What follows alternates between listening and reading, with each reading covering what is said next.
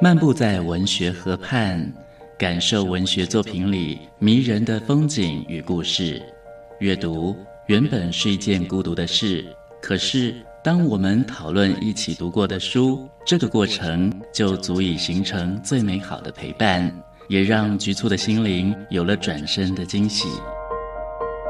作家林庆杰带你走进阅读的世界，请听陪你读的书。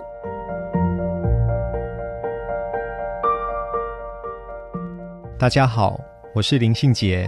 今天陪你读的书，要跟大家分享的作品是蒋勋的《感觉宋词》。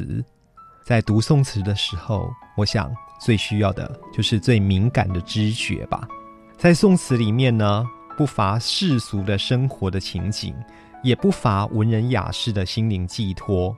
当时的宋词呢，是流行于市井之间，当然也传唱在宫廷的乐宴里面。它是一个时代的心声，所以我一直觉得，最好的歌手，他在唱歌的时候，唱的不只是歌词，而是透过歌词进行深度的挖掘。把那些藏在歌词后面的情感跟思想找回来。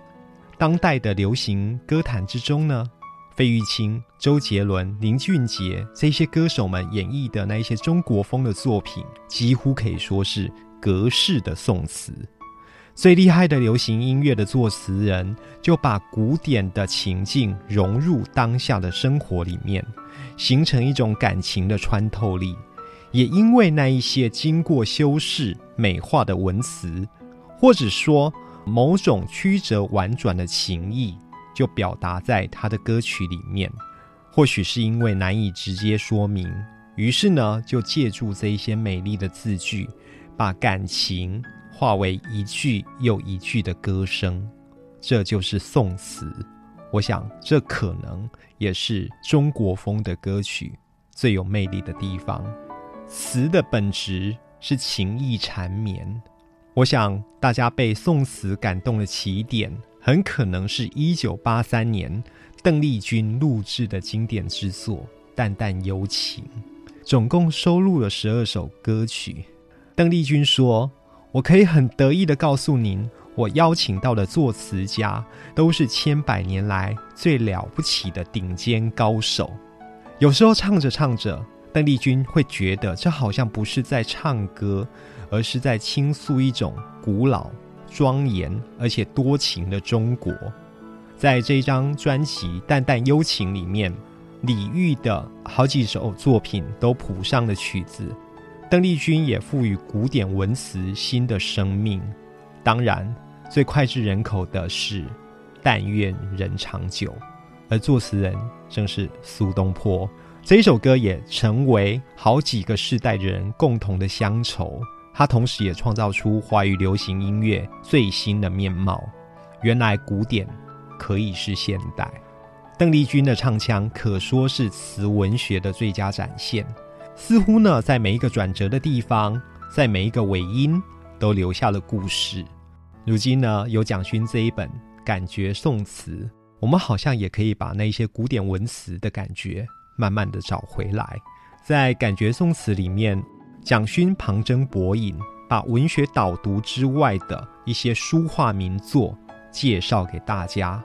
譬如说，古代的《西山行旅图》，还有苏东坡的作品《寒食帖》。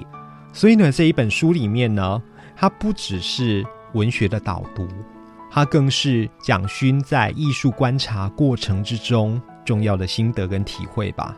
蒋勋把词论、书论、画论、古代的绘画技巧、现代的绘画技巧，还有名家的作品，透过不同的艺术形态的互相诠释，来告诉我们，原来读词可以是这样的感觉。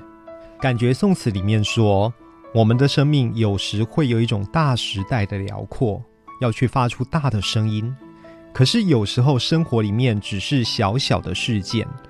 只能发出一种低微的眷恋和徘徊。我想，不管是大的声音，或是低回的眷恋，这些都是宋词里面带给我们的美的感受。欢迎留言给予我们五星好评。收听更多节目，请到教育电台官网或 Channel Plus 频道收听。